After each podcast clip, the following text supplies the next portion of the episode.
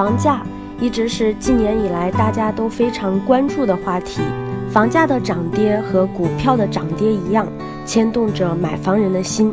这不，春节假期期间不断传出合肥房价暴跌的虚假消息，让合肥的房价成为了热议的焦点。二零一六年，国家在多个城市启动了房价限购政策。上海和重庆也先后成为房产税改革试点城市。关于合肥房价暴跌的消息，只不过是代表个别现象，恰恰也说明合肥房价在政策的调控之下日趋见稳。那我们都想知道，在新来的二零一七年，房价还会继续上涨，还是会下跌？房子的投资价值到底有多大呢？那我们来听听赵老师的分析。二零一七年春节过完了，刚刚开年，然后国内也有很多这个这个这个新的这个政策啊，这个新闻啊等等产生。呃，包括我穿插在这个房地产和这个资本市场里讲解啊，这是第一个。第二个，我们结合这个给大家讲的第二个主题，我们结合这个房地产，结合资本市场，我们穿插一些国内的基本最近的一些政策。看能不能给大家有所帮助啊？呃，这个大家发现没发现？现在这个房地产市场，有的人跟大家说，哎，我问大家，你们身边有没有人这个说市场不好了，不要买了？哎呀，房地产市场现在变得特别不好了，不要买了？有没有这样的？有没有这样的人？你身边有打个一？有没有这样的？有打个一？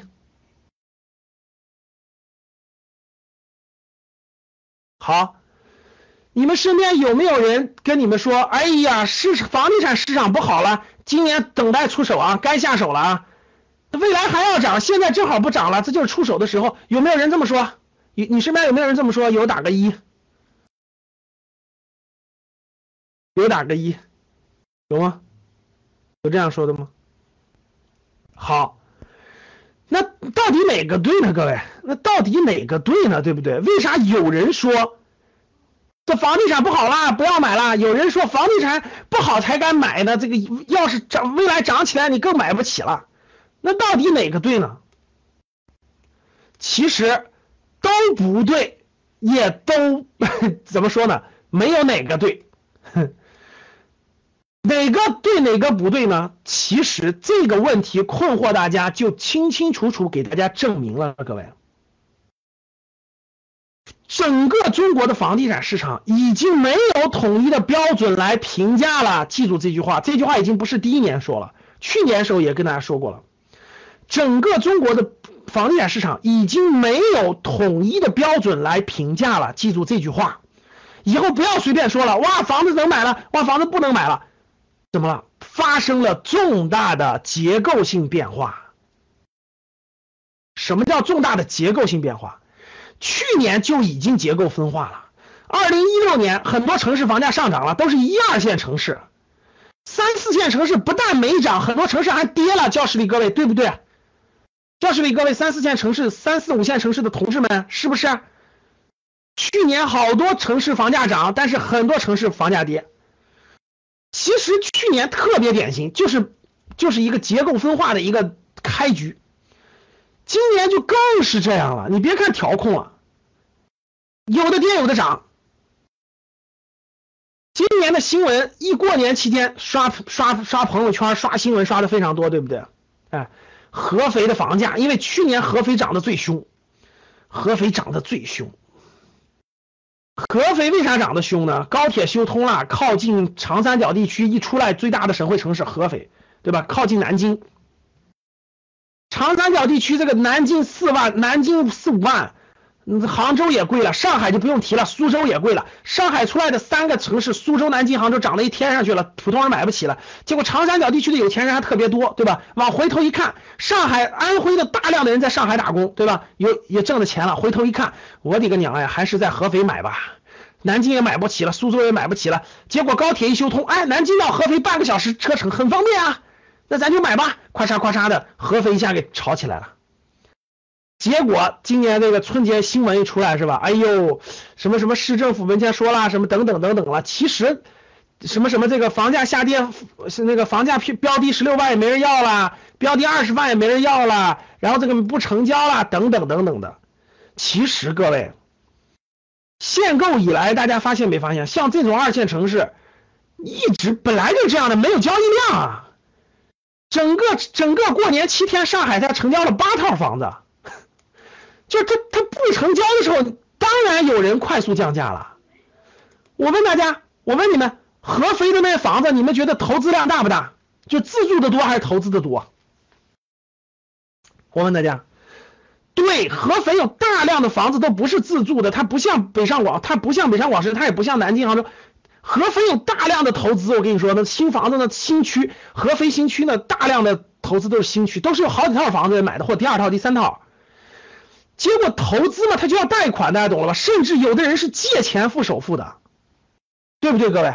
他借钱付首付，甚至他他他贷了很多款，结果他的工作工作那个工资降低了，或者说有压力了，他当然要卖房了。他一看房价限购了，卖不出去，他很紧张，当然有人快速降价卖了。其实你仔细去到中介去问一问，你经常就会遇到，各位你们遇到没遇到？经常就会一限购，你经常会遇到很多这种投资多的城市，经常会有人就就就跳空往下降价好多卖卖卖房子的，有没有？哎，你们身边有没有？就你所在那个城市，举个例子，他说他说一平米一万块钱，你仔细在那个二手中介那等吧，你等等等，突然就发现有人就跌降价很多卖，就二手房那儿，因为。这样的城市一限购，交易量很低了，很多人资金链出问题了，甚至他借他头脑发热借了好多钱，甚至借的首付，结果家里人问问他要了，等等等等，他当然要跳空往下卖了。其实每个城市都有，其实每个城市都有，所以说你看表面上你报价哇一万多两万的，其实我跟你说跳空往下卖的人多了去了，特别是这种非非那个就是那个五百万人口以下的城市，这样的案例比比皆是。你们不相信，到你们城市去调研调研就知道了。市场价标七千块钱，你去看吧，一定一定六五千八就能找到。就是这个，一旦一这个交易量，房子这个东西，它只是在历史长河当中，只是短暂的时候特别好卖，拉长了都不好卖。有价无市非常多，真想卖出去必须降价，降挺多才能卖出去的。所以各位，这新闻其实很正常。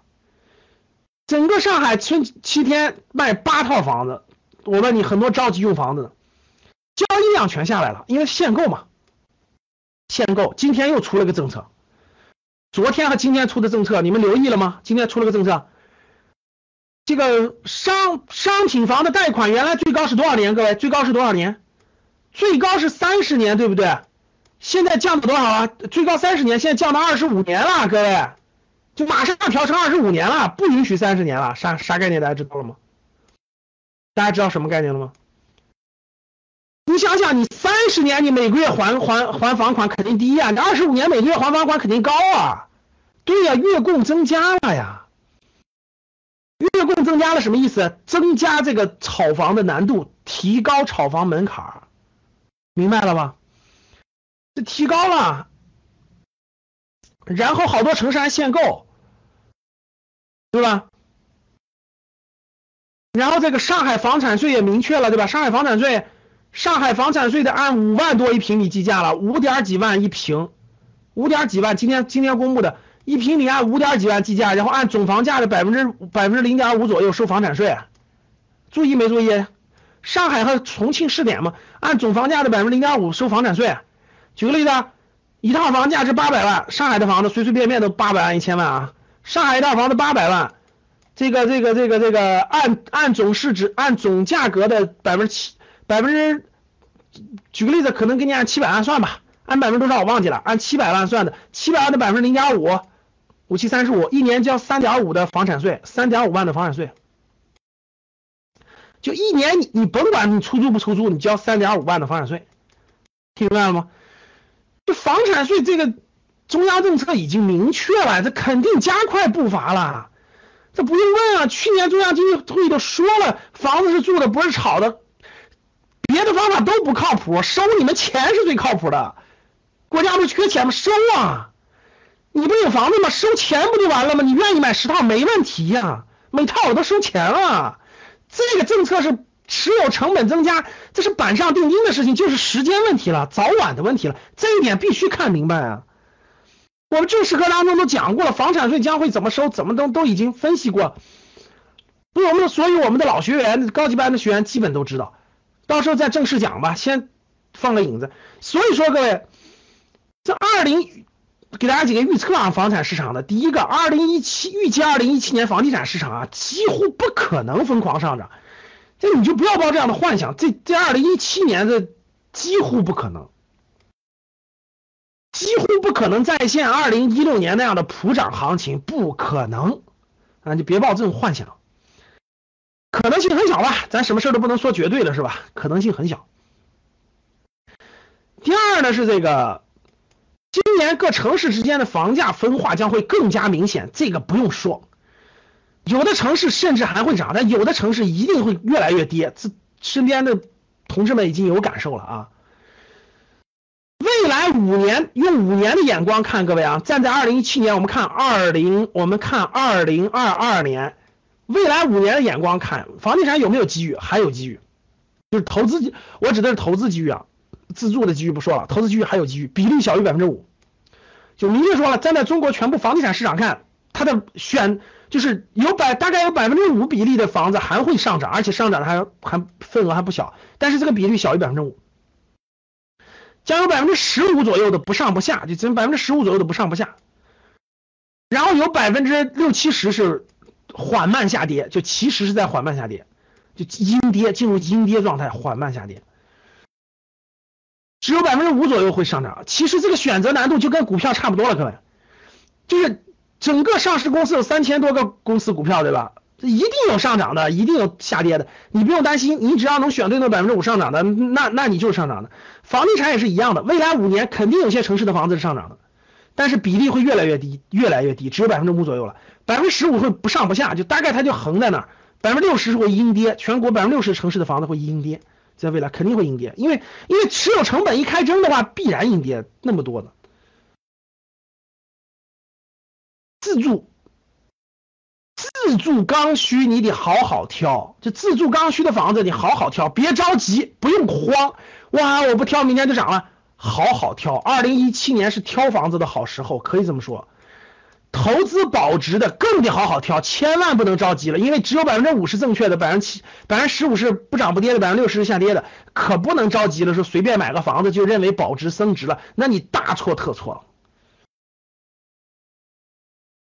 所以怎么挑？你得把握住不动产的六大指标和因素，逐条分析，必须符合了才能动，不符合不要碰。高级班里头我们详细讲，高级班里头我们再详细讲啊，选不动产的六大指标，到时候大家认真学啊，到时候大家认真学。所以不动产今年的不动产可大家可以看到啊，这个出的政策还是挺多的啊，这个政策出了还是不非常不少的，也结合最近的最近出的一些政策，最近好像这个对，今天又出了个政策，农村农村土地的这个确权对吧？农农民的这个房子开始给房本了，是不是这样的各位？看到这个了吗？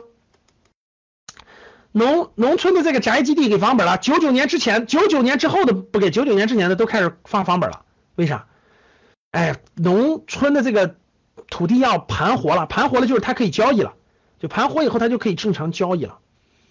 发完房本啥意思？就是你可以正常交易了，盘活这个资产，盘活这个农村土地、农村耕地，这是一个重要的这个这个金融池子和资金池子。未来这个。农民的地可以正常交易，可以正常流转的话，这是一个很大的金融池子，资金就可以去，资金就可以正常流的这个耕地里流的正常的农业农村的宅基地、农用地里来啊。这是今最近这出的几个政策，大家可以关注。哇，我们教室里现在有三千六百人哈，这也是格局最多、人数最多的一次这个课程了，有三千多人在。二零一七年元宵节之前，大家没有去 KTV，没有去三吃海喝，没有去这个胡胡吹牛，对吧？没有去这个这个这个这个这个 YY 的怎么这个这个这个娱乐娱乐的地方，而是在认真学习，很难得，很难得哈！大家值得这个值得那啥，值得这个截图纪念哈，跟三千六百人同时在学习。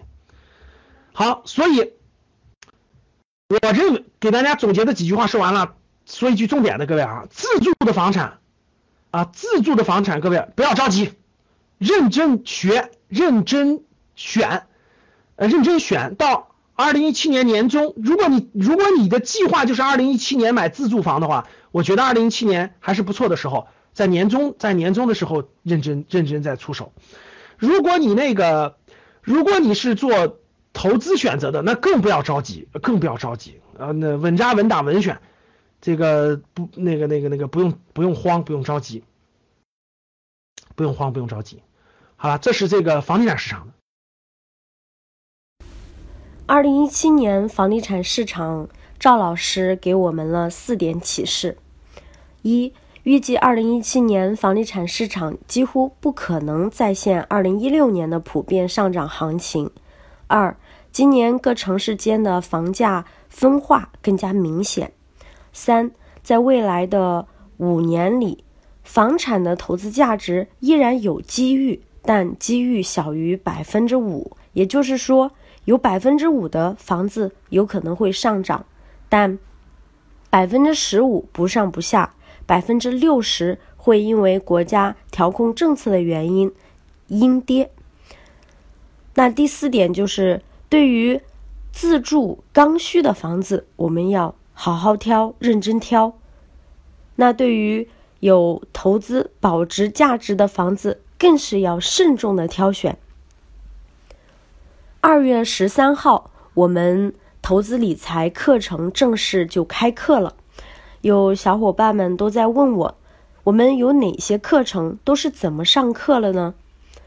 那我今天就给大家详细介绍介绍。我们的投资理财课程分为初级班、高级班和 MBA 三大课程体系。这三大课程上课的方式是以直播课加录播课，再加老师答疑的形式进行。我们的正式课程都是一年有效期，也就是说，在这一年里，您可以学习很多遍，所以大家不用担心投资理财会不会学不会。那初级班是针对一些基础入门的学员，特别适合刚刚毕业没多久的未婚理财小白。初级班每个月一期直播，一年可以学到十到十二期。高级班目前是赠送初级班的内容，所以非常划算，直接省掉了一个初级班的费用。那高级班主要是针对家庭资产配置，特别是我们的已婚家庭想做家庭资产规划，想要买房或者说买商铺。买保险等等都会涉及到，内容十分丰富。除了课程以外，大家有一个特别的福利，就可以得到赵老师的个人联系方式，有什么问题都可以预约赵老师单独咨询答疑。MBA 课程呢，是我们一个顶级的课程，也是一个打包的优惠课程，包含我们所有的课程。包括初级班、高级班、生涯决策课程、经营销售课程、创业创富课程以及家庭教育课程。所以，如果大家在这几个方面都有需要的话，报名 MBA 课程的性价比是最高的。那好了。关于我们的课程呢，就先聊到这里。如果大家想要知道选择房产的六大关键指标，那赶紧参与到我们的正式课程当中来吧。赶紧添加我的微信 k a t e 六八八六八八，记住哦，是小写的字母 k a t e 六八八六八八。那我在微信里等你哦。